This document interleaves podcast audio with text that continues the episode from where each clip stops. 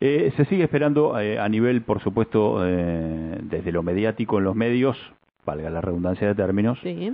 eh, la, mm, la voz, la palabra del presidente Alberto Fernández o alguna definición respecto a las renuncias que se le presentaron para poner a consideración justamente del Ejecutivo. Renuncias de funcionarios de primera línea, ministros eh, y, y algunos otros que no son ministros, pero que también son funcionarios de primera línea del Gobierno Nacional. Vamos a hablar un poco sobre esto, vamos a, eh, eh, a tratar de analizar qué fue lo que pasó, qué puede llegar a ocurrir a partir de esta situación que se está dando. Lo tenemos en línea a Alejo Paceto, el expresidente de la Asociación de Politólogos de Neuquén. Alejo, ¿qué tal? Buen día. ¿Qué tal? Buen día, Nieves, Francisco, Buen ¿cómo día. están? Bien. ¿vos? Bien, bien, todo. tra- eh, Bueno, tranquilo es una manera de decir. Yo soy Sí. tranquilo, lo que no está tranquila son otras personas. Claro, Claro. claro. Bueno, ¿qué, qué, qué se puede decir, eh, Alejo? ¿Cómo, cómo se, ¿Cómo se puede, por dónde se puede abordar todo esto que está ocurriendo en la Argentina?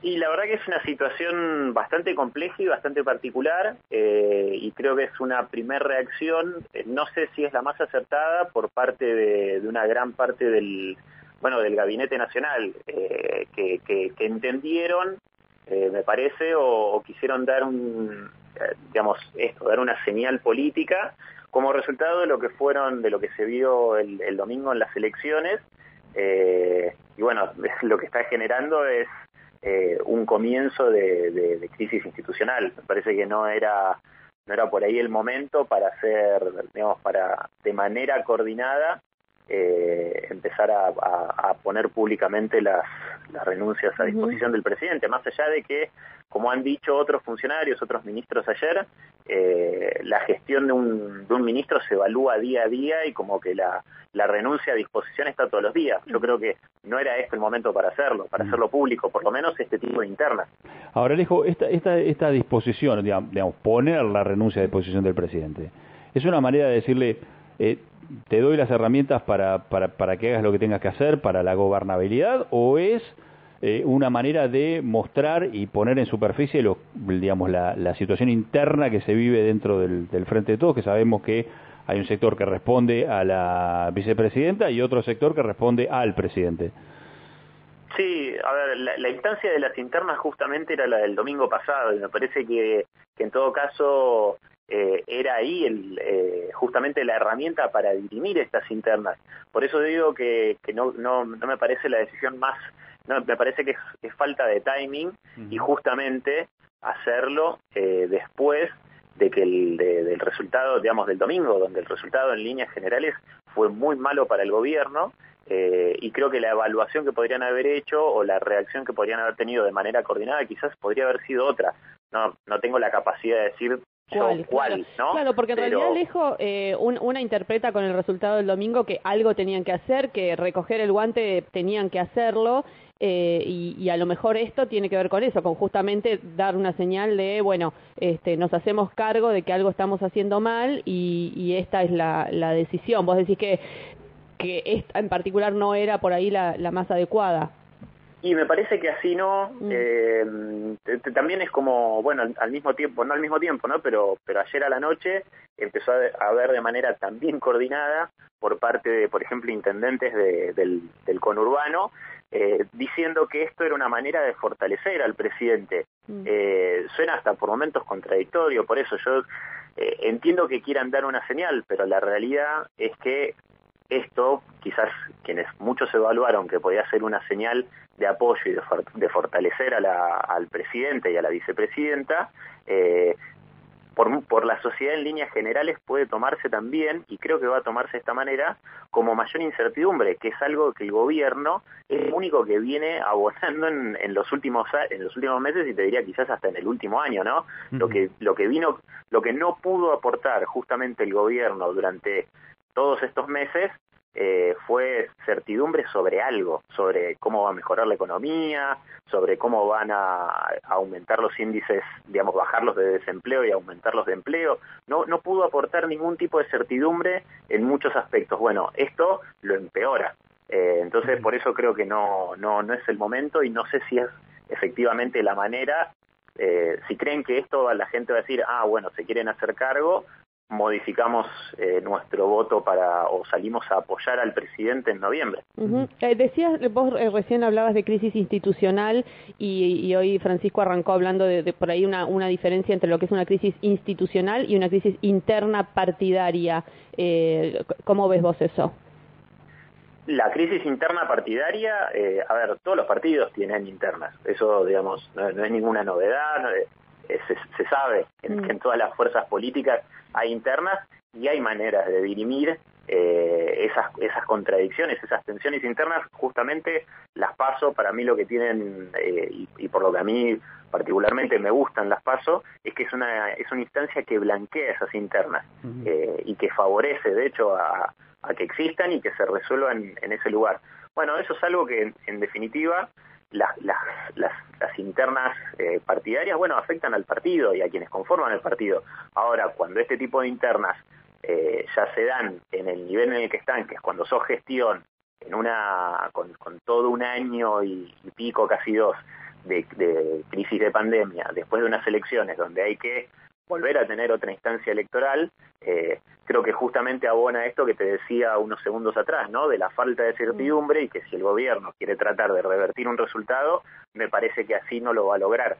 Eso creo que es una crisis institucional y, y generar también por ahí cambios de gabinete. Te entiendo uno, te entiendo dos, que por ahí sí realmente sean necesarios, pero cinco, seis, siete cambios de ministros en este momento y la verdad que eso sí puede llegar a, generar o a tener algunos rasgos de crisis institucional. Alejo, vos decías que te, que te gustaban las pasos, que te parecía una instancia interesante. Ahora, eh, visto lo que, lo que ha ocurrido ahora, lo que pasó en su momento antes de del 2019, de la elección que terminó con, con el gobierno de Macri, es, esa paso también eh, generaron un ruido enorme, digamos, ¿no? Como, como que actúan, si bien son internas, no definen nada, desde lo político da la sensación que define mucho y que inciden en, la cuestión institucional, ¿no? Sí, sí, a ver, por eso digo, yo las paso, las, las defiendo, las banco, creo que están bien eh, en el sentido estricto de para lo que para lo que fueron creadas. Ahora, los efectos colaterales, los efectos secundarios o no tan secundarios que se generan a partir de las pasos, bueno, eso es algo que sí, como vos decís, pasó pasó hace unos años durante la gestión de Macri, que, fue más por el lado de una reacción de los mercados, reacción económica, ahora se está generando o se estaría generando una crisis institucional. Bueno, eh, por ahí yo diría de politólogos, politólogas y politólogos, tomarnos unos años para evaluar eh, si estos efectos, bueno, o sea, si, si las paso termina generando estos efectos, bueno, ahí veremos, están bien, están mal. Yo lo, lo encaro por el otro lado, ¿no? Como, como herramienta para dirimir internas. Bueno, trae también estos efectos, eh, tiene estos efectos aparejados, ahí reevaluaremos o por ahí mi, opinión eh, por ese lado sea distinta. Eso, claro, porque por ahí te lo asumo. Sigo pensando en voz alta. Quizá eh, lo que convenga es que los partidos diriman sus internas dentro de cada partido y no en una elección general donde se ve esto, ¿no? Eh, sí, pero las pasos no fueron pensadas, o sea, las pasos fueron pensadas y diseñadas para algo muy particular, por eso te digo que son efectos secundarios que yo creo que nadie de todos los que estuvieron en el equipo o en los equipos que diseñaron las pasos pensaron que esto podía llegar a suceder. Y es una herramienta que eh, bueno, si bien creo que la primera fue en el 2011, todavía por ahí es muy poco tiempo para evaluarlo de ese lado. Pero bueno, también forma parte de la política, ¿no? ¿Y cómo, cómo se sale de esta crisis política? Más allá de, de, de, esto que arrastra lo institucional, ¿no? Y creo que esa es la pregunta que nos hacemos todos y que es muy difícil que te dé, sinceramente, que te dé una respuesta. eh, si es que se creo sale, ¿no? ¿Cómo? Si es que se sale, digo. Sí, sí, por eso, la verdad es que es lo que te digo. Hay, si hay algo que ahora lograron por lo menos general, eh, generar, es una, una completa sensación de incertidumbre. Y creo que todas y todos lo tenemos y, ni ellos saben eh, cómo se va a poder resolver. Es, es, realmente difícil esta situación. ¿Y cómo vos decías recién lo del timing, no? Nosotros hablábamos temprano de, de la cuestión simbólica de algunas cosas que, que por ahí no son tan graves en lo concreto, pero que simbólicamente sí, ¿no? Decir, bueno, te juntaste a festejar un cumpleaños en el medio de la pandemia, eh, bueno, lo de ayer del helicóptero, por ejemplo, eh, la, la, conferencia de prensa de la presentación de ley de hidrocarburos, eh, en un, día en el que, no sé, suponemos que no, queremos pensar que no sabían lo que se venía, digo, todos estos errores, mini errores de alguna manera del gobierno, ¿cómo, ¿cómo, los evaluás? y vienen siendo, creo que también forman parte de todos esos errores que el gobierno vino cometiendo en, todos estos últimos meses, ya a esta altura te diría casi un año, que no son errores, o sea, que son errores no forzados, sino que son errores propios eh, y son muy malas lecturas bueno, lo, de la foto, eso por ahí le tendríamos que dedicar un, capítulo aparte, ya se habló mucho en su momento, ¿no? Pero, pero es lo que te digo, el gobierno viene cometiendo una serie de errores que no son forzados, sino que son propios y que, bueno, podemos decir, sí, la verdad que son varios tiros en el pie. Esto, lo, digamos, todo lo que se está generando a partir de ayer y para decirlo mal y pronto, mal y pronto es un poco un tiro en el pie. Mm. Insisto, eh, falta, digamos, dentro de menos de dos meses eh, son las elecciones legislativas en serio. Claro, si, si la repercusión de las pasos fue esta... Y la verdad que sí, sí, sí, pueden pasar. La verdad que eh, si esto hay algo que también nos confirma esto es que de un día al otro pueden pasar 10 millones de cosas y que la situación política puede cambiar radicalmente. No, no creo que esto derive en algo grave a nivel institucional, ¿eh? no me quiero poner, digamos, en el tono de algunos que lo están diciendo. claro. Sí, sí, sí, yo no, no voy por ese lado, pero me parece que que si hay algo que no está es estar bueno todo esto. Digamos, no, no, no aporta absolutamente nada. Absolutamente. Alejo, gracias por el contacto. Gracias. Por favor, ustedes. Buen día. Alejo Paceto es eh, presidente de la Asociación de Politólogos de Neuquén, tratando de analizar un poquito más en profundidad lo que pasó y lo que puede llegar a ocurrir a partir de estas renuncias puestas a disposición del presidente.